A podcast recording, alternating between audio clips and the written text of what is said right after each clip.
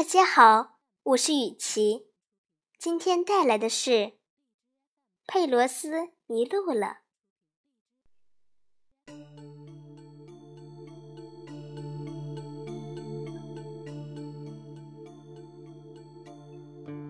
洞里很黑，不过他还是能看见里面有四通八达的地道，墙上有许多圆圆的木门。我可不喜欢这里。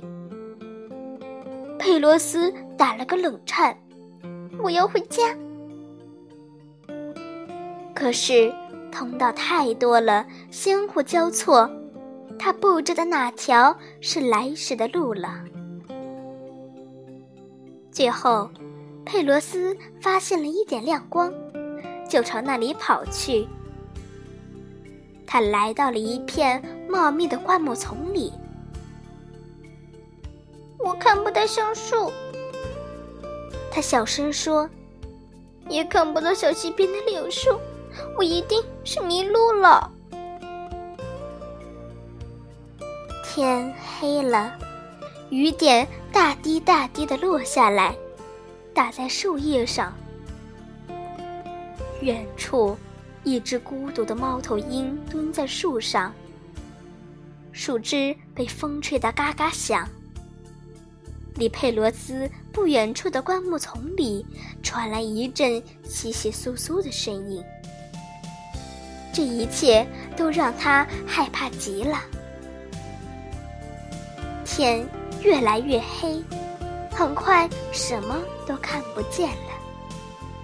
远处有乌针小灯一闪一闪，离佩罗斯越来越近，越来越近。佩罗斯。往灌木丛里缩了缩，他们走来了。佩罗斯紧紧闭上眼睛，听到他们从身边走过去，一个、两个、三个、四个。他鼓足勇气睁开眼睛，想看一看从他眼前经过的。第五个身影，这个影子走路有点跛，长着一条尾巴，还有胡子，而且还穿着埃博先生的裤子。外公，佩罗斯兴奋的尖叫起来。几个身影转过来，竟然是埃博先生、托佛太太、邋遢弟。还有佩罗斯的爸爸妈妈。